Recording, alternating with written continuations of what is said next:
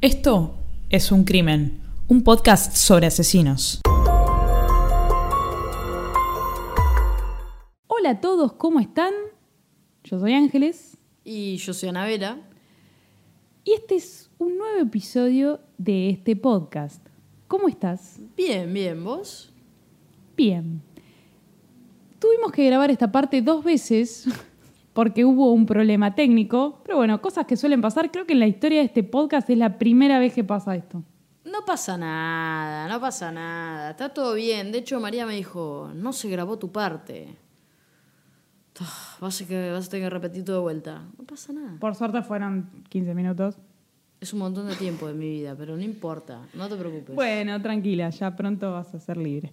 Eh, bueno, estamos en otra ubicación. Otro formato. Estamos en un formato más íntimo.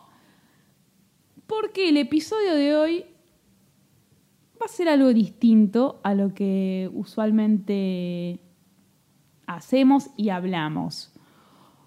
Hoy no vamos a hablar de un asesino, vamos a hablar de muchos, como de muchos. Hostias, dice Anabela, se quiere morir. No, hoy vamos a hablar de en qué andan todos los asesinos que pasaron por este podcast. Antes te sorprendiste cuando dije eso.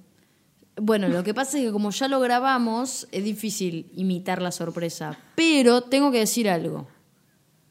Un poco. O sea, estoy manija, estoy entusiasmada. Quiero saber qué pasó y en qué andan los asesinos de este podcast. Tengo ganas de saber. Es una afirmación. Bueno, de algunos no podemos decir nada porque ya cuando hicimos el episodio ya estaban muertos por temas de época o por temas de la naturaleza o porque el asesinato había ocurrido hace 300 años y era imposible. Bueno, estoy muy cómoda, estoy- muy, Ay, muy mi cómoda. amor, te amo, el hija. asesinato había ocurrido hace muchos años, entonces era imposible que estén vivos. Pero hay otros que andan por ahí. Incluso de muchos tenemos noticias muy recientes, tipo hace cuatro días. Ah, creo que de ese sé, ¿eh? Bueno, bueno, Ajá, no voy a decir nada. te calmas. Bueno, estoy muy cómoda. Este es Frida. Em, No sé si la ya había conocido conocen, tanto. sí. Pero conocen más a Bruno. No, pero Frida ya ha salido en memes y todo. Bueno, temporada 1. Antes de que se nos perdiera toda la grabación hace un rato, yo había dicho, no, la temporada 1 no hay nada, excepto que Cari Steiner, el que ya hablamos en el episodio anterior, episodio 3 de la primera temporada, sigue preso ahí en San Quintín. Yo le estaba diciendo a María que en San Quentin, a ver, nada nuevo, pero me hizo acordar al video de Metallica que grabaron hace 20 años. No me acuerdo del tema, para mí no es tan relevante, pero está muy bueno el episodio porque se ven los presos. El eh, video. me- ¿Qué? El video. Antes, lo- antes en la grabación anterior dijo lo mismo. El, está bueno el episodio, está bueno el video. ¿Y qué dije? El, episodio. Ah, sí, el video, el video. El video de música, el video musical. El video de música. El video, el video. Eh, y está bueno porque se ven los de Metallica y cómo están en la prisión. Creo que es una prisión de máxima seguridad. La verdad que está muy interesante. Está bueno. Véanlo. Yo sé que pasaron 20 años, pero está buenísimo. Incluso cuando arranca el video le dan una serie de indicaciones a, a los de Metallica, tipo, che, no pueden hablar con los presos, no pueden tocar a nadie, no, tipo, no, no miren a nadie. Ese tipo de indicaciones. Porque, más allá de todo, los presos que están ahí son presos muy peligrosos. Incluso en, en, en esa cárcel está preso, ay, se me fue el nombre, eh, un tipo que mató como, no sé, 70 personas, por decirte algo. Estoy diciendo posiblemente una burrada, pero un preso muy, muy, muy peligroso y sanguinario. Eh, después, si me acuerdo, lo pongo acá en el video. Está muy bien. Porque este podcast lo pueden ir a ver a YouTube antes que a Spotify. Después, eh, yo dije, cuando, eh, cuando estábamos grabando este episodio en forma errada, dije, Ni de Jorge Mangieri tengo novedades y Anabela me frenó en seco y, y me hizo como el meme de Batman y Robin, casi me pega un sopapo. O sea, acá. novedades de Mangieri no tenemos. Mangieri está preso. Y no, no sé si hay alguna noticia relevante, creo que no. Ahora, lo que nos pasó el otro día es que hace 20 días salimos a tomar algo con unos amigos a Palermo. Palermo es un barrio acá en la ciudad de Buenos Aires, muy concurrido, mucho restaurante, hay muchos bares, discotecas, ese tipo de cosas. Un boliche. Eh, y entonces, como no se puede estacionar en ese barrio porque es muy concurrido, fuimos a un bar y estacionamos como a cuatro cuadras, nos costó mucho estacionar, pero cuando nos estamos yendo, María me dice, esta no es, esta calle no es Ravignani. Ravignani es la, es, es la calle donde Mangieri mató a Ángeles Rawson. Ahí estaba el departamento. ¿no? Claro, el, el edificio. Y mm, es una, es una cuadra muy particular porque justo la calle se termina, o sea, justo hay un, un puente, un puente subterráneo. Entonces. Un viaducto. no, claro, exacto. No podés seguir derecho, digamos, por esa calle, tenés que sí o sí doblar a la derecha, digamos. Es muy particular y, y en términos de memoria visual Te la acordás fácil. te la acordás, digamos. Ojo, igual, cuando yo eh, cuando estamos ahí estacionadas y vos me dijiste, esta es Ravignani, es la de Ángel Razón, dije, qué raro, yo pensé que eso era más en Belgrano. Y cuando miro, claro, está pegada al viaducto, eh, pero además lo que me sorprendió es lo concurrida que es esa calle. Sí. Tiene mucha gente. Y Anabela no me deja mentir. Eh, estábamos en el auto, Anabela eh, agarró el, el celular para corroborar la dirección y era efectivamente, estábamos enfrente, exactamente enfrente estacionadas. Y no me deja mentir, lo repito, le dije, tengo, tengo piel de gallina. Me agarró, me agarró un, tuve una sensación rara, no, nada, nada, digamos, loco, simplemente como... Como es- un poco de la impresión, ¿no? De wow, esto sucedió acá. Sucedió acá Sí, o sea, hubo un tipo que abrió esa puerta y salió con un cuerpo en una bolsa. No, y que además, a mí lo que me pasó cuando estábamos ahí es que dije, primero que vi muy bien el frente del edificio, dije, claro, Mangieri estaba apoyado ahí, en ese frente. Cuando lo toman eh, la- los noticieros y están haciendo la cobertura, Mangieri está apoyado así, contra el frente del edificio, ¿no? Entonces, a mí lo que me choqueó también es, el tipo salió de ese edificio con dos bolsas, o no sé cuántas bolsas eran, con el cuerpo de Ángeles Rawson. Y empecé a mirar como el tacho de basura, eh, los contenedores que estaban cerca. Yo sé que no los tira ahí, pero me, primero me sorprendió lo, la cantidad de gente, ¿no? Que sí, se mueve o por sea, ahí. creo que la palabra que, que cuando hicimos la grabación anterior, que, que murió, no, no nos salió, es eh, la impunidad con la que se manejó en un lugar tan, tan concurrido. Eh, esa, creo que esa es la palabra. Sí, o lo que te sorprende, ¿no? Vos estás en esa calle, movida, y por ahí paraste en el kiosco, y el tipo que acaba de pasar al lado tuyo está llevando en, en unas bolsas de basura un cuerpo. Sí, eh, nada, bueno, no, no, esto no es para que vayan ahora a Ravignani y se saquen una selfie como hace la gente en Auschwitz, que se saca una foto en el campo de concentración, en el campo de concentración posando. No, es, es un dato, digamos, es de público conocimiento en general. Sí, la dirección la tiene todo el mundo. Los ¿no? lugares donde ocurren este tipo de casos tan relevantes se terminan filtrando porque, porque sí, digamos. Eh, por ejemplo, la, la casa de Barreda, etcétera. Pero nada, muy, muy casual porque no... i- incluso cuando grabamos el episodio en su momento, tranquilamente podríamos haber ido. Sí, y no lo hicimos. Por una cuestión de, bueno, voy a grabar el episodio, quiero ver cómo es el barrio y, y realmente no se nos ocurrió, a mí no se me ocurrió. Eh, No, ya está. Pero bueno, justo nos pasó eso. Mirá qué coincidencia, estacionamos ahí enfrente. Eh, y también, bueno, a- hace un tiempo, unos meses, cuando viajamos a Chile, vos estabas contando que escuchamos el podcast de Miguel Granados, en el cual habla la madre de Ángeles Rawson y cuenta el caso completo, desde que arranca hasta que termina. sí, Miguel Granados le hace preguntas incómodas, en algunas ella contesta sin ningún problema, en, en otras dice, mira, esta, esta boludez ya me la preguntaron mil veces, estoy harta de que me pregunte esta boludez y está bueno porque... No, aparte de primera mano, Claro. o sea, es ni más ni menos que la madre de la víctima. Sí, y, y, y ella tiene una forma de expresar la situación y las cosas que es sorprendente para alguien que, que pasó por eso, digamos. Ni uno que no lo vivió puede verbalizarlo de esa manera. Tiene como las cosas súper, súper digeridas, por lo menos eso es lo que transmite, y, y te da como... Nada, es- está muy bueno escucharlo. El viaje a Chile que duró, no sé, mil horas, ya llega un momento que no sabes qué escuchar. Y yo le dije a María, este episodio ya lo escuché, pero eh, eh, pongámoslo de vuelta porque te va a gustar. Sí. Y, y te- creo que te gustó. eh. Debe haber sido el primer podcast que María escuchó en su vida, pero le gustó mucho, ¿no? Quedando mal. Esta nueva sección, quedando mal. Bueno, sí. Eh, no, es, no es el primer podcast que escucho. Yo no suelo escuchar podcast. Sé que el podcast de Miguel Granados está muy, muy de moda. Creo que están buenas las entrevistas que hace. Eh, así que bueno, nada, los invito, si quieren saber un poco más de primera mano, a ir a escuchar el episodio ese. Mira, Miguel, te estoy haciendo publicidad. No la yo. necesita.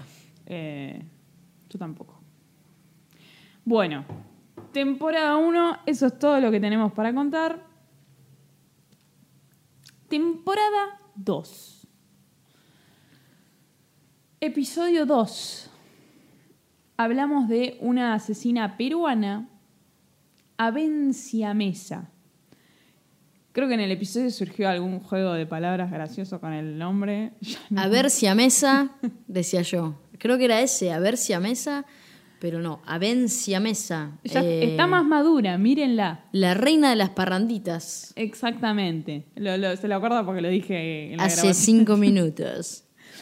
Bueno, Avencia Mesa era una cantante muy famosa en Perú, para hacer una mini recap, si no lo pueden escuchar acá o acá. Eh, era una cantante muy famosa de música folclórica peruana que mandó a matar a su pareja o expareja. En este momento no tengo la memoria fresca, pero bueno, ella estaba en pareja con una mujer llamada Alicia y la mandó a matar, básicamente. Se probó que fue ella quien la mandó a matar, ella no la mató, la mataron dos individuos. Y bueno, ella, Ella sigue- fue la autora intelectual. Exactamente, ella fue la autora intelectual. ¿Dónde está hoy Avencia Mesa? Avencia Mesa. Sigue presa. Eh, me salió un verso sin esfuerzo. ¿Dónde está Avencia Mesa? Sigue presa. Eso no rima. No rima, ¿eh? No rima ni a palos eso. Bueno, habló Pablo Neruda. Eh, bueno, sigue presa y tiró hace poco una frase, le, fueron a hacer una entrevista, de vez en cuando la entrevistan, la llaman por teléfono porque es una persona muy, muy, muy famosa en Perú. E hizo este comentario muy del titular de revista, estoy soltera, regia y ahora me amo. Diosa se confiesa desde la cárcel de Lima, Perú. Avencia Mesa, la reina de las parranditas. Te salió eh, tipo CNN. Patricia Chaniot, CNN. Tipo, Carlos Montero. te salió así, o sea. Bueno, bien, al fin, una buena. Bueno, está en eso. Se ve que ella sigue insistiendo hasta el día de hoy que ella no la mandó a matar, Ay. por supuesto. Violencia, violencia gatuna. Eh, sostiene que no, no mandó a matar a nadie. Terminó el colegio secundario desde la cárcel. Bien, ¿eh? Sí, eh, trabaja dentro de la institución carcelaria, eh, hace sandalias, hace pantuflas, hace pulseras y las vende. Compone canciones. Ella era la reina de las parranditas, me imagino que por eso. Debe vivir de parranda en esa cárcel. Ahora, bien igual. Se, re- se recibió, terminó el colegio, labura, compone, se ama a sí misma. Me parece que... Más que yo, más que lo que O hice sea, mal no- eh, te da la sensación de que mal no le está pasando. A ver, está presa, no creo que la esté pasando bien, pero creo que dentro de todo lleva una vida Eh, perdón, me hizo acordar a Carrascosa, el ex marido de María Marta García Belsunce, un caso muy famoso si no lo saben, donde él dijo, yo la pasaba bárbaro eh, en la cárcel. Quería tomar algo, tomaba algo. Quería jugar las cartas, jugaba las cartas. Quería hablar con los pibes, hablaba con los pibes. Que es que Carrascosa la pasó mejor eh, preso que, Que en la calle. que en la calle. Mira vos. Sí, qué sé yo. Bueno, el, el padre Graci, otro, otro personaje infame de la cultura argentina, que era un cura que tenía un- una fundación para ayudar niños. Frida me está por amputar una mano. Y bueno, efectivamente fue condenado porque fue probado todo lo que hizo. Los abusos sexuales. Claro, con los niños. Y mm, creo que está preso, hasta le se murió, no, no me acuerdo. se No me acuerdo, se me pero- borró del, del mapa. Pero en la cárcel estaba bárbaro. Tenía- Internet, televisión, tenía todo. tenía un televisor pantalla plana que en ese momento era tipo, ah, sos repillo, tenés un televisor pantalla plana. Bueno, así que, nada, Avencia Mesa, ahí, sigue presa, tranquila. Eh, de vez en cuando pide libertad condicional, pero no, pero no. No se la van a dar por ahora, ¿no? Pero no. No. Bueno. Episodio 4 de la segunda temporada. Un episodio célebre, del cual tengo una novedad, aunque no parezca. El episodio del paso Diatlov. No me digas que hay una teoría nueva. Hay una teoría nueva y es una teoría que es la más fuerte. Que ahora es la más fuerte. Ahora es la más fuerte porque, bueno, alguien se puso las pilas y se metió a investigar. ¿Querés hacer un resumen del paso de Atlov? ¿Te acordás algo de lo que pasó del paso de Atlov? Eh, eh, creo que era así. Unos chicos eh, estaban haciendo como una especie de travesía y creo que los tapa una especie de avalancha. Eh, En realidad. Bueno, se hasta ahí llegué. Ah, sí, bárbaro.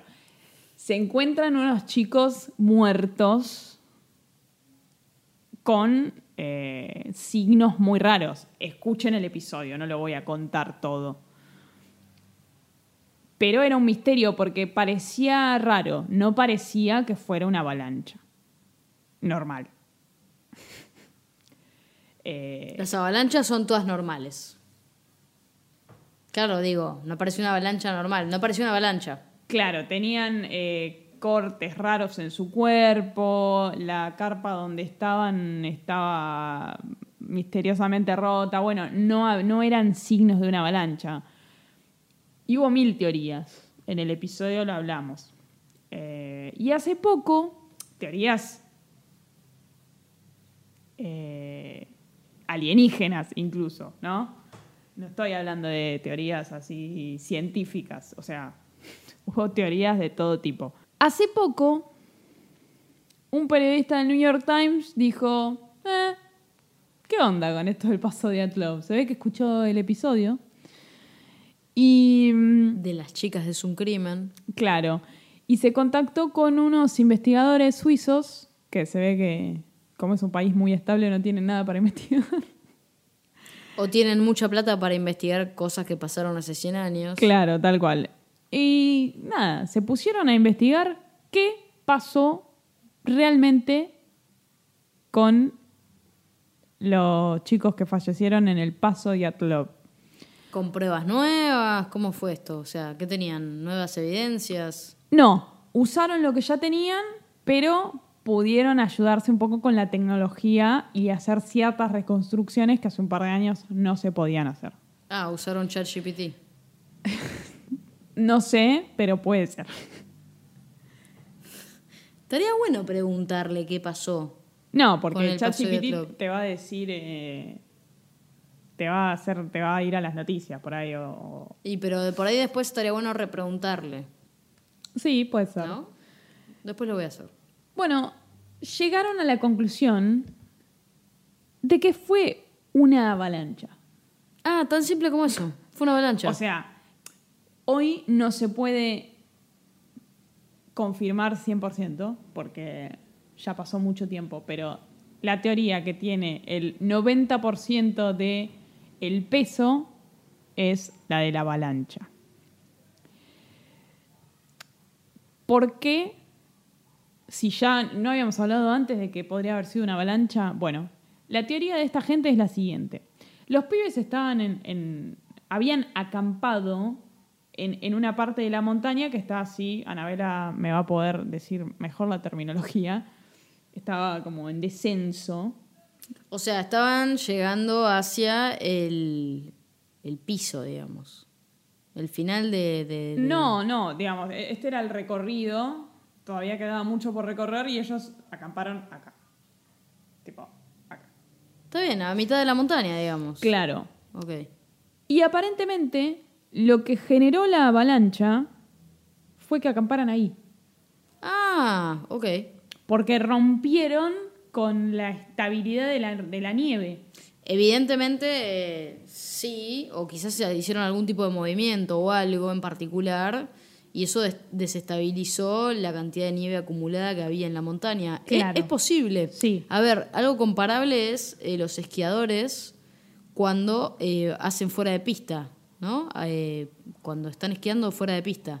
La montaña estaba bien, estaba tranquila, y a lo sumo, lo único que puede des- desencadenar una avalancha es nieve agregada, ¿no? Cuando llega un momento en el cual empieza a nevar cada vez más, el- el- se rompe esa fuerza de rozamiento y se produce la avalancha.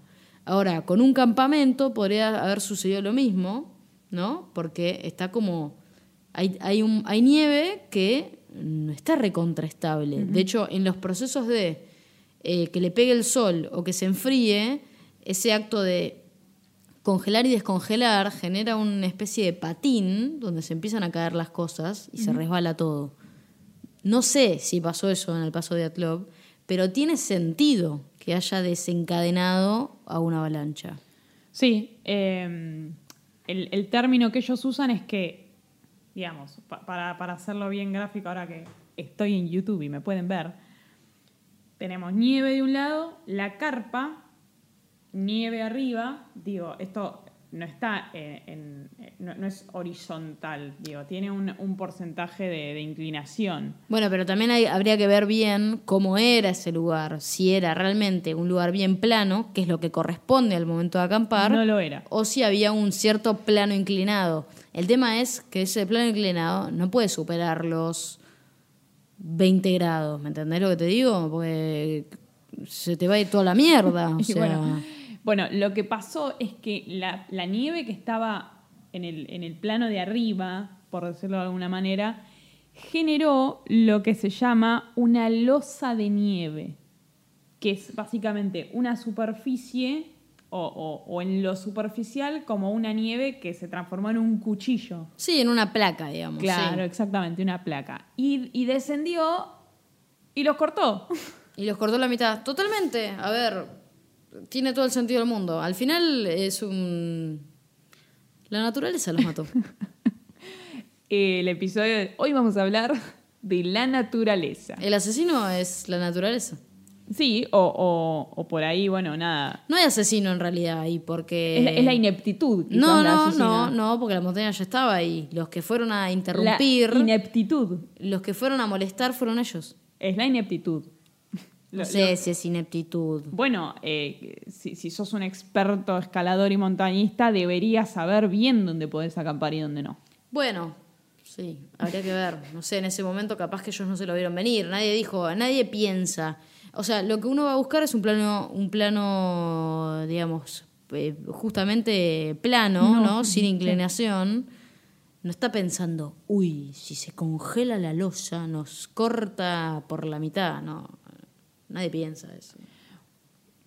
No sé, nunca lo hice, pero bueno, esta es la teoría más fuerte, digamos. Acá se había barajado hasta que, no sé, un misil ruso, porque estaban, vayan al episodio, yo tampoco me acuerdo exactamente, pero recuerdo que las secuelas que tenían físicas eran muy graves, digamos. No es que se, los tapó la nieve, se ahogaron y se murieron, no, había cortes, había lesiones graves. Claro. Entonces, aparentemente, la teoría es, la teoría más fuerte es que ellos hacen un corte en la pendiente al poner la carpa, eso desestabiliza todo lo que está arriba y se les cae encima y los corta. Espectacular. Plot twist. o sea, fue un, re plot twist. Porque nadie se lo ve venir. Bueno. Esa es la novedad sobre el paso de Atlo. Un episodio muy exitoso de este podcast con los mejores memes, creo. Uno de los episodios con los mejores memes.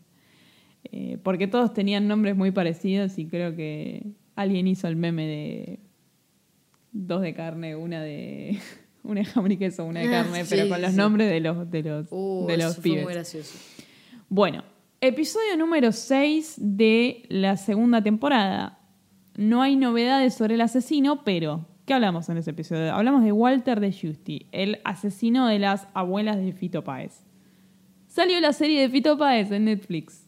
Muy buena, ¿eh? Sí, no la terminamos de ver, Vamos por la mitad. vamos por la mitad y no les quiero spoilear, pero vayan a verla porque se habla brevemente del tema. Todavía no llegamos al Eh, episodio igual, ¿eh? No, pero ya me lo spoileó todo el mundo, así que... Bueno, de hecho las vemos, las vimos, a- las abuelas están en todos Claro, los episodios que vimos. Al toque, ni bien empieza la serie, es como, uy, mirá, las abuelas que hablamos en el episodio. No, y además te Eh, das cuenta lo importantes que fueron para Fito. Sí. Eh, ¿Cuánto tiempo pasaron juntos, no? O sea, Sí. obviamente que estoy hablando de una serie de inspirada, ¿no? No, Digo, trata de recrear los hechos.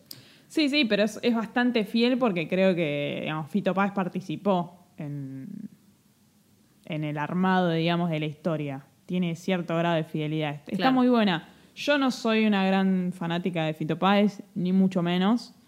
Y no tenía realmente muchas ganas de verla. Alguien, varias personas nos la recomendaron.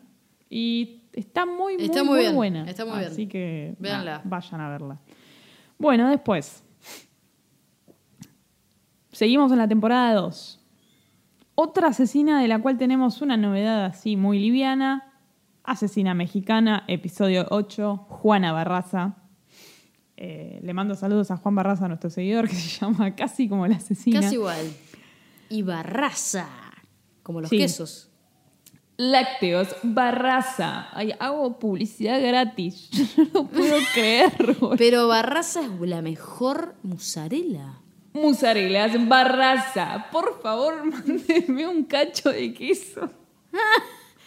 ¡Ay, Por boluda! favor, por favor. Ah. Después de ver este episodio, por favor vayan a la cuenta de Lácteos Barraza en las redes sociales y díganle que yo les acabo de hacer publicidad gratuita, Un que me manden un, un- cuadradito así de mozzarella. Un así. quesito. Así, del tamaño del celular. Ya que estamos, pedí una horma. Lo dije bárbaro. Lo dije bárbaro. Bueno, Bueno. nah, no, no, no bueno, ¿qué creer. pasó con Barraza? Dale. ¿Qué pasó con Barraza? Bueno, no mucho. Sigue en la cárcel. ¿Se acuerdan que era la mata viejitas? Sí. Mataba ancianas. Y les choreaba todo. Sí, y las mataba feo, como las mataba porque las, las ahorcaba, las estrangulaba. Era medio, medio heavy, medio jodida, Juana Barraza. Jodida y Eh, mala, como dice una que yo conozco. Mi mamá. Bueno, vende tacos en la cárcel. Taquitos. Vende, se ve que es muy buena cocinera. Eh, no, lo que es muy bueno es el sistema penitenciario en México. Escuchame una cosita. Y en todo el resto de Sudamérica, menos en Argentina. Todos tienen trabajo. Es buenísimo. Tienen trabajo, hace taquitos. ¿Qué hace? Taquitos del pastor, Eh, te digo, como son tacos de guisado. tacos de guisado. ¿Conoces? Yo no, no sí, fui- tienen guisantes, digamos. Tiene Ah, porotos. Qué rico. No soy fanática del taco, no soy fanática de la comida mexicana. Ya lo he contado en otros episodios. Yo siempre que voy me descompongo ahí. Pero el taco me gusta. Sí, son ricos. Las quesadillas son, son ricas también. No es lo mismo que un taco. Ya sé que no es lo mismo. Una cosa es una quesadilla, otra cosa es un taco. Estoy hablando de la gastronomía mexicana en general. Ah. Bueno. No, deja. Buah. Bueno, no mucho de Juana Barraza, pero sigue ahí. O sea, Ah, esa es la novedad que hace tacos. esa es la novedad, claro, pero ¿Qué salió una nota en el viva. diario? Literalmente salió nota en el diario porque una reclusa que estaba con ella fue liberada. Ah. Entonces salió en los medios tipo, yo era compañera de Juana Barraza en la cárcel. No sabés los tacos que hace. Ella, ella está ahí, hace tacos, es muy reservada, dijo. Ella es muy reservada, es eh, perfil bajo, pero es buena, buena mujer. Tiraba esa. Por lo menos cocina. Bueno, sí. Bueno, otra que encontró un, un trabajo en, en la cárcel, ¿no? Bueno, bien. Que le devuelvan algo a la sociedad después de todo lo que hicieron. Y sí. Bueno, temporada 3. ¿Qué tenemos en la temporada 3 de novedad? Episodio 2 de la temporada 3, Gilla Murano. De Gilla no tenemos ninguna novedad porque murió. Pero salió hace muy, muy, muy poco una nota que básicamente el titular, una nota no, muchas notas, básicamente los titulares en todos los diarios del mundo, o acá mejor dicho, en Argentina, eran Gilla a la tailandesa ¿Qué es eso? apareció una persona con un modus operandi en Tailandia muy parecido al de Gilla Murano. Mató con cianuro a 15 amigas y conocidos. Ah, y también les debía, era un tema de deudas, porque lo de Gilla, eh, la- el, Literalmente, el driver sí. era ese, era que tenía deudas. Como, como hacerte un TLR. O sea, Gilla Murano lo que tiene es, le pedía, le trabajaba el dinero a sus amigas, era básicamente una cositorta, eh, y le decía, quédate tranquila que yo te, te trabajo la plata y te genero intereses eh, y después te la doy. Y en realidad lo que hacía era que se la, se la gastaba, les mentía a las amigas y en un momento acumuló tantas deudas que eh, dijo, bueno, ¿cómo tapo esto? No voy a devolver el dinero, voy a invitarlas a tomar algo, un tecito con masitas, y le voy a poner cianuro. Y las intoxicó y se le murió, y, se- y las mató. Y creo que mató como tres amigas de esa manera. Sí. Eh, Hubo una que, que sobrevivió, que fue un poco por la cual Gilla Sí. termina presa. además, muy sospechoso, escúchame, todas se habían muerto. Todas las amigas se le habían muerto. Sí. Esta mina tenía el mismo, el mismo problema, o sea, les debía plata a sus familiares y amigos. y dijo, me voy a inspirar en una famosa asesina argentina, Gillita. No sé si se inspiró, pero bueno, esta asesina tailandesa es bastante más joven que lo, de lo que era Gilla Murano en su momento. Estaba, está embarazada. Eh, así que bueno, nada. es- hay una Gilla por mató. el mundo. Eh, Pero mató 15 personas. Ah, es un montón, es una banda. Es, es- es- sí, o sea. Es complicado conseguir cianuro, ¿sabes? Contanos, ¿averiguaste? No, alguna vez averigüé y, y por interés, ¿no? Por, por ver, a ver cómo es. Y es complicado. Hay ciertas cantidades que son difíciles de conseguir. Por eso me, me extraña también, ¿no? Que me lo cuentes, porque digo, bueno, es, es muy complicado. Es como conseguir ciertos químicos que se utilizan para la fabricación de drogas también. Son difíciles de conseguir. Si no tenés autorización, no te lo venden. Jesús Dátolo. ¿En qué andará Jesús Dátolo? No sé. ¿Alguien sabe? No sé. Debe estar tranquilo. Tirando paredes. Muy bien. Bueno, eso es todo. Episodio número 3. Asesino uruguayo, Pablo Goncalves. No hay mucha novedad, solamente que se vendió la casa donde él vivía y nadie la quería comprar. Eh, ¿Dónde era la casa en Carrasco? Era, creo que sí. Creo que sí era en Carrasco. ¿Mira? Una, una casa muy grande. Bueno, ¿Y qué? ¿Nadie la quería? Y la nadie vendió? la quería, no, nadie la quería porque creo que, la verdad que no me acuerdo demasiado qué pasó en el episodio, pero fue una de las escenas del crimen. Así que... Ah, yo Nadie siempre me pregunto un poco sobre el tema, porque, a ver, hace un rato hablamos del caso de Ángeles Rawson. Ese departamento yo no sé qué pasó, si se vendió o no se vendió, Eh, pero llega un momento en el cual vos decís, esas propiedades también son, tienen que ser vendidas o, o- o se ponen a la venta. Me hace acordar un poco a la nota que me pasaste hace unos días sobre los autos clavo, ¿no? Esos autos que son difíciles de vender, o en la Argentina al menos parecen difíciles de vender, pero con ciertas propiedades estimo que ocurre algo parecido. Bueno, la, la de Barreda, sin ir más lejos, sigue ahí. Está toda Este, tapeada. Y además está en un proceso judicial complejo, creo que ahora recién está como para ser vendida. Y que- quedan como signadas la casa de Monzón, la casa de Mar del Plata, ¿te acordás que Sí. donde él asesinó a Alicia Muniz? Eh, creo que después se vendió, qué sé yo, también está en el que muestra la casa, si dice la verdad, el que va a comprar la casa, si hace un poquito de investigación, que, que es raro igual googlear el- el- la dirección de... No, sé. yo lo recontra googleo. Sí, tengo que saber lo que pasó ahí. A ver, eh, ha pasado con gente que de golpe, ah, compré un departamento, sí. Investi- barato. Investiga un poco y se entera de que un año antes se prendió fuego y lo tuvieron que reconstruir el departamento. A ver, y no te lo dijeron cuando lo compraste. Sí, sí, sí, sí, sí. No sé qué pasó con la casa de donde asesinaron a María Marta. ¿Vos te acordás? Creo la que casa la María sigue Marta teniendo García Alsunce. Carrascosa, ¿no? No, no, no. Ah. El, el que la compra es el abogado de Carrascosa. Ah, Se la vende el abogado, es espectacular. Y sí, no se la podría haber vendido a otra persona, porque la verdad, hay que tener estómago queda para familia. comprar- Queda todo en familia, loco. Pero hay que tener estómago para comprar una casa donde le metieron cinco tiros a una mina. ¿Cómo cinco tiros? ¿No era un pituto? No se sabe. No, bueno, Sí, ella los tenía cinco tiros se agujeros en la cabeza, Sí, sí. digo. Ya sé, Eh, los tenía de antes. Claro, claro. Bueno, nada, interesante el tema propiedades signadas por un asesinato. ¿No? Es interesante. Bueno. Episodio número 4 de la temporada 3.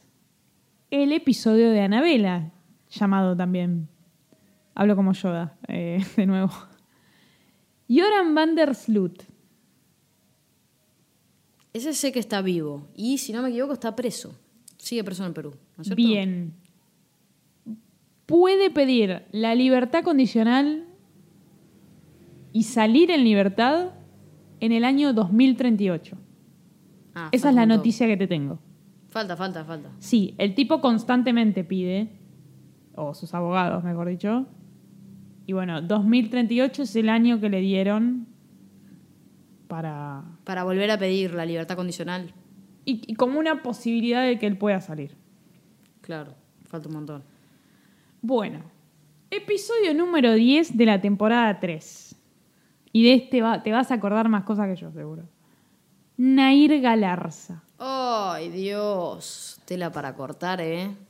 Qué caso. Hay mucha tela para cortar. Bueno, de Nair Galarza salen noticias más o menos una vez por mes, dos veces por mes, ¿no? Y cuando al diario le cuesta vender, Sí. te inventan una nota de Nadir. Tal cual. Eh, a ver. Hay cuentas de ella en las redes sociales en las que aparecen publicaciones. Ella sostiene que es alguien que se hace pasar por ella. Ujú. Porque ella había decidido no tener más contacto con nadie, no dar más notas. eh, lo último que apareció de, de primera mano de ella es que se quiere cambiar el apellido porque ahora dice que el padre es el que mató a Fernando, el chico que ella asesinó. Para hacer un recap, ella asesinó a su novio. Eso está demostrado. Sí, pero ella ahora sostiene que, eh, digamos, está demostrado porque ella lo confesó en cierto punto, después, bueno, se, se No, pero además hay ciertas evidencias que dicen que eh, fue ella. Fue ella, está condenada. Sí. Pero bueno, ella salió a decir que en realidad era el padre. El verdadero asesino era el padre y que ella ¿Qué? se quería cambiar el apellido. Y el padre es el dueño del arma. Sí. Eh, la noticia de que estaba en pareja la, la habrás visto. Sí, ¿no se casó? No, no, no. ¿No? No, no. Pero Ah, tuvo, está pareja. dos novios. No, sí, no, ni lerda ni perezosa. Estuvo noviando a lo loco. llama la atención de algunos muchachos. O sea, Bueno, están en, en plena edad de, de estar en pareja. Todos están en plena edad de estar en pareja. No estoy diciendo que los viejos no pueden estar en pareja. menos mal que avisó porque digo, ¿de qué estás diciendo? Cualquiera puede Quiero decir, está en la flor de la edad. Es jovencita. Está, digamos, si no estuviera presa estaría noviando por ahí. Y bueno, hay muchachos que ya le, me metieron el ojo. Y hay gente que es rara, que esto pasa en muchos casos. Hay gente que es rara y en cierto modo le atrae la gente que está presa y la gente que hizo algo muy, muy complejo. ¿No, ¿no viste muchos casos de se casó en la cárcel? Eh, Sí, ni hablar. Ahora, yo lo que no entiendo es cómo le llegan tantos pretendientes. Que hay un Tinder carcelario. No, en teoría vos te podés comunicar, le podés mandar una carta. Bueno, loco, pero qué ganas de salir con una asesina. No entiendo eso. A lo que voy es eso, que hay gente que tiene cierta atra- ac- atracción, no de la atracción que tenemos nosotros por hacer este podcast, que nos intriga por qué hicieron lo que hicieron, etcétera. Tienen cierta atra- atracción sexual, física, ¿no? Es, No, ese tipo es como el morbo, ¿no? O sea, es como el morbo de... Te, te estás portando mal, ¿no? O sea, serás castigada. Eh, que- querrás salir con una asesina. Logró meter, logró meter la canción en el episodio, yo no puedo creer. No puedo creerlo. Bueno. eh, así que bueno, salen fotos de ella con muchachos por ahí.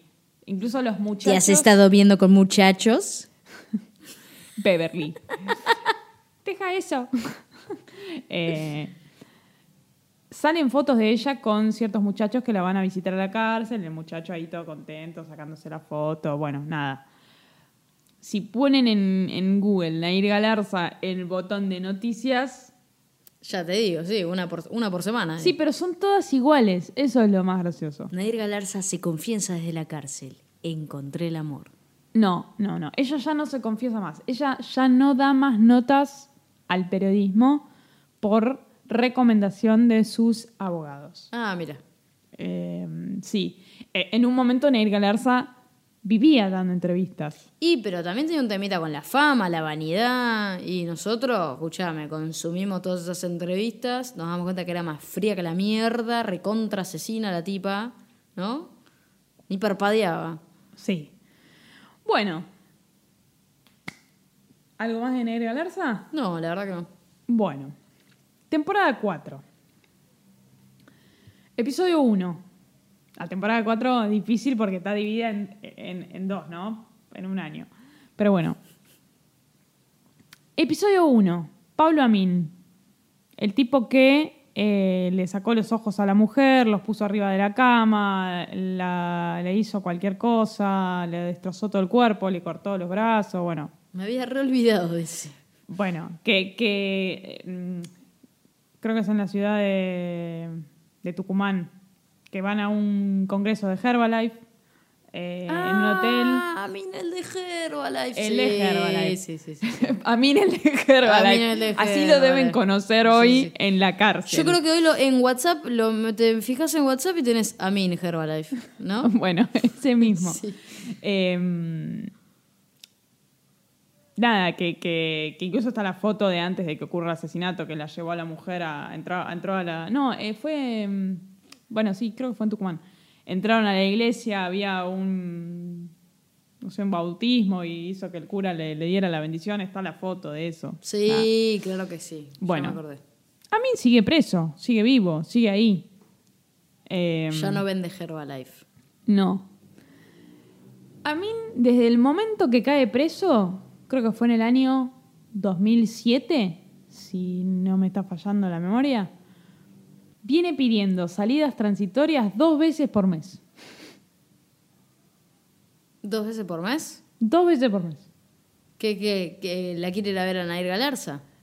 no sé, pero está tipo, ya eh, eh, donde pide las- la, salida, no sé, juzgado, no sé dónde debe ser, tipo, ay Pablo, ya te dije que no, la, la... Tipo, bueno, hace cuatro días le volvieron a denegar una salida transitoria, o sea, el 10 de mayo del 2023 le denegaron la última salida transitoria. Pero no sabemos si alguna vez la tuvo, ¿no? La salida transitoria. No, no las tiene. No las tiene. No, Pero dos veces por mes la pide. dos veces por mes la pide. ¿Y pero qué? Como si fuese un helado. O Claro, sea, es como un... Y está esperando, me imagino que en algún momento alguien afloje. Él está teniendo evidentemente buena conducta. Ah, en- y creen que con eso. Ojo, igual, ¿eh? Yo, yo creo que los juzgados termina pasando. que por cansancio capaz que terminan aprobando algo. Sí, de hecho, no creo. No creo porque es un caso Famoso. heavy. Sí, heavy. no. o obvio. sea, heavy. Eh, de no me quedó claro cómo fue el caso. Heavy. Ah, Y hay que girar la cabeza Heavy, un poco, heavy. porque si no la girás no es lo suficientemente heavy. De hecho, se dice que se casó en la cárcel, otro. Vos, Claudia, eh, querés ponerte en pareja, ¿vas a buscar al tipo que le arrancó los ojos a la mujer y le cortó la- los senos y le insertó cosas y le cortó los brazos? Pero, ¿qué estás pensando, Claudia? Claudia de Calamuchita. ¿Qué te lleva a casarte con, Un psicópata enfermo, loco. Con Amin de. Herbalife? Con Amin de. ¿Qué te- es increíble, loco. Pero me la, me la hago en serio la pregunta. ¿Alguna vez me gustaría hablarlo con, no sé, invitar al podcast a un psicólogo, a un psiquiatra? Alguien que por ahí tenga una respuesta, digamos. si Sobre, un- sobre el tipo de persona que se acerca a los asesinos. sí, ¿no? pero que se acerque a un, a un asesino para intimar con un asesino. Y pero hay algo del morbo, ¿no? Es Por tan difícil de supuesto, entender. no tengo duda, pero, pero me cuesta. Bueno, sí, claro. Porque, a ver, eh, fue un caso súper público. Estoy yendo a est- a este en particular. Hay fotos en, en muchos lugares del- del- del- de la situación. Sí. No es que andás a ver si le hizo eso, no, no. Están las fotos. Están, hay mil testigos. Lo que hizo el tipo es una absoluta Y pero Locura. siempre está, siempre está la, eh, la persona, la- persona ojos que no cree, como, como el que está noviando con Nair Galarza. Yo le creo, fue el padre, tipo, denegando todo. Está bien, Nair Galarza le pegó tiros al muchacho. Digo, eso es otro nivel de ensañamiento. Ah, vos lo decís por el nivel de ensañamiento. Claro, Como es una asesina, no deja de ser una asesina fría porque no dudó, nada, perfecto. Este tipo le arrancó los ojos a la mujer y los puso encima de la cama, del acolchado blanco. Heavy. Sí. ¿Cómo es? O sea, nada, Claudia, si estás ahí, Claudia Galamuchita, no te olvides. Por favor, contanos qué te lleva a querer empomarte a Min de Herbalife. Bueno, em, temporada 4. Bruno Fernández de Sousa, ¿te acordás? El arquero. Bruno Fernández de Sousa.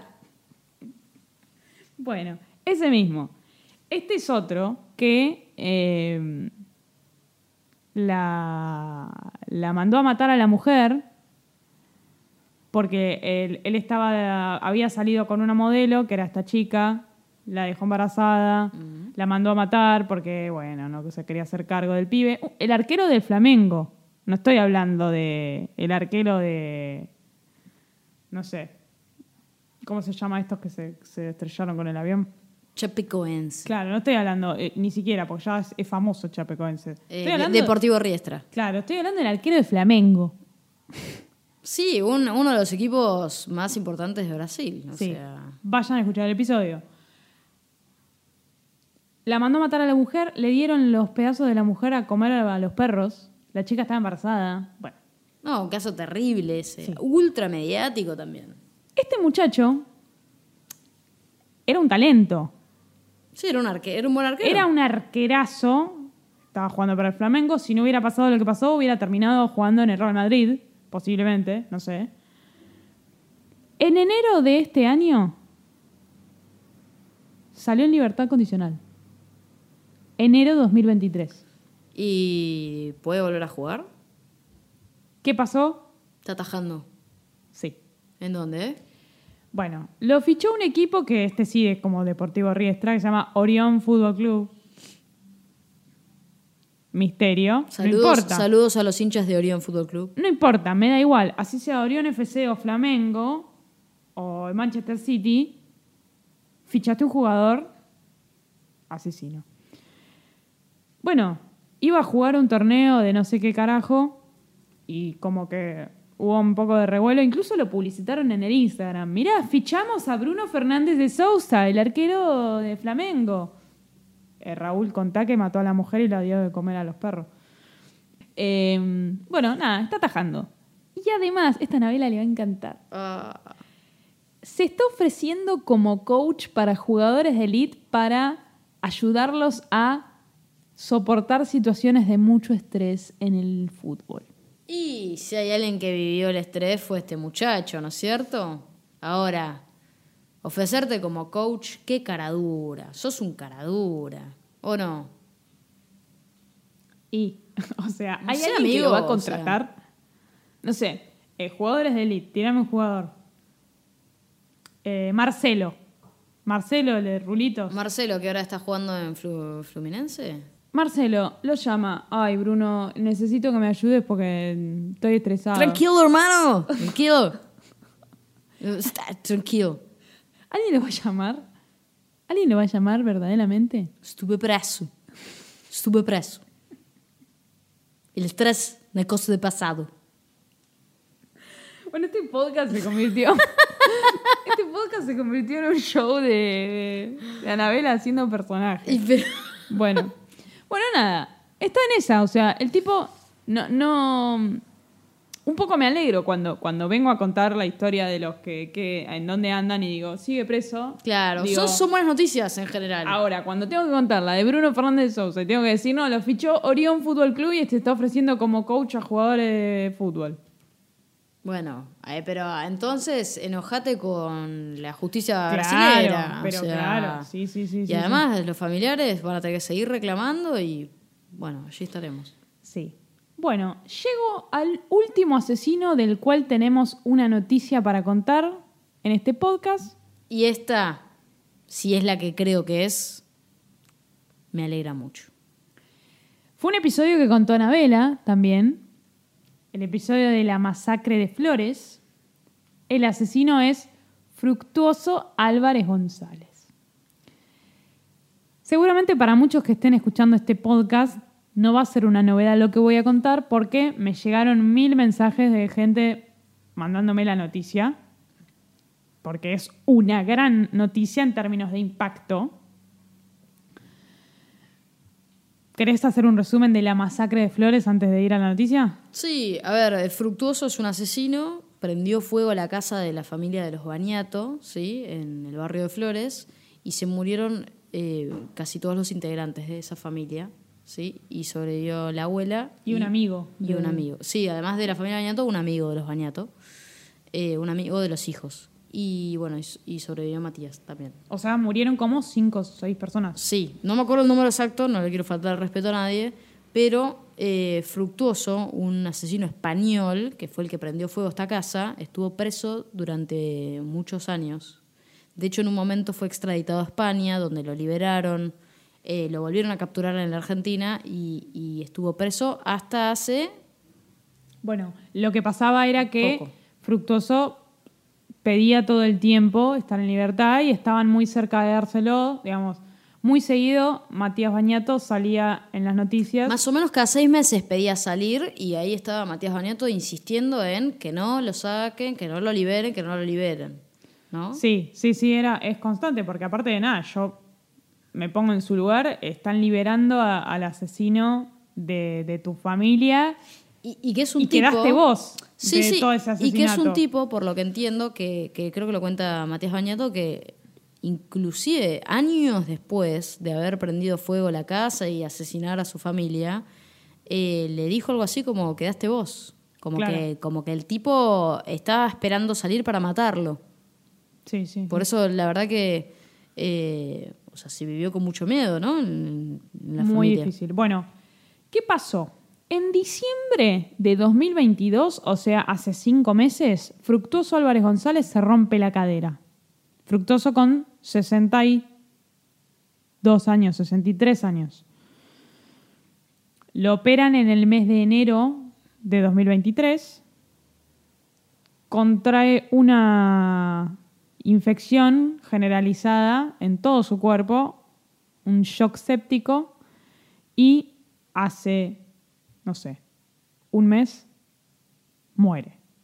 Ah, Fallece. sobretuvo una. sobrevivió bastante, te digo. Sí, pero bueno, esa es la noticia. Falleció hace 20, un, 20 días, un mes, o sea, en abril de 2023. Sí. O sea, es que lo que a mí más me llamó la atención, esto sí lo tenía bastante presente, es que Matías Bañato hizo como una publicación donde dice, eh, al fin se terminó.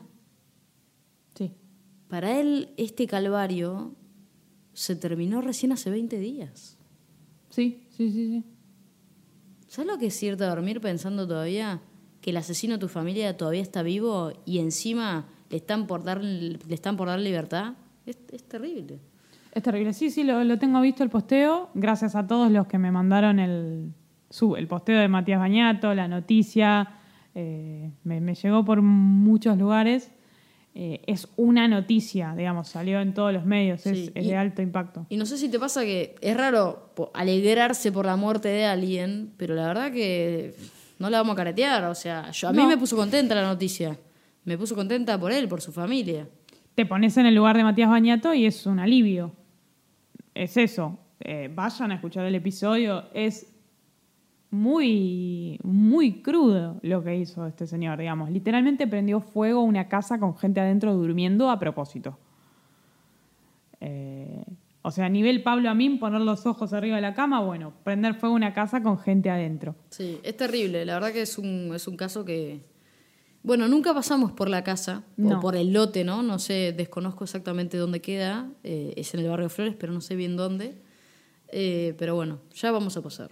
Seguramente pasemos por casualidad, como nos pasó con, con el caso de, de Ángeles Rawson, porque realmente ni. Bueno, en algún momento habré visto la dirección, pero tampoco se me dio por. ¿Voy a ir al lote? No, No. no, ni hablar, ni hablar. Es como que en algunos casos a uno le da curiosidad, por ejemplo, en el caso de Barreda, sí, un día agarramos el auto y nos fuimos a La Plata a ver la casa Fuimos de a pasear y también fuimos a la casa. Eh, sí, pero hay casos donde no nos llama demasiado ir al lugar y, y creo que incluso es hasta por cercanía, porque lo tenemos muy cerca, Flores. Eh, Sí, tus abuelos cerca. viven en Flores, estamos a 15 cuadras Estamos a 15 cuadras. y no, no, Sí. no me da ir. Total. Así que bueno, no tenemos más novedades de los asesinos de este podcast. Fue un episodio distinto. ¿Qué te pareció? Muy bueno. La verdad no sabía que íbamos a tratar este tema. Me sorprendiste, me gustó mucho y me enteré de, bueno, un montón de cosas. Sí, así que bueno, esto va a volver a suceder en mucho tiempo porque cuántas más noticias puede haber. Pero bueno, los esperamos en el próximo episodio, el último episodio de la temporada 4. Germán de Pizza Birra Marvel, invitado, como siempre, vamos a tocar un caso, no quiero spoilear demasiado, que fue eh, terrible en nuestro país, bastante reciente y que nos eh, toca por ciertos aspectos. Pero bueno, no les voy a contar más. Eh, nos vemos en el próximo episodio. Nos vemos en el próximo episodio. Hasta el próximo episodio. Escucha nuestros episodios primero en YouTube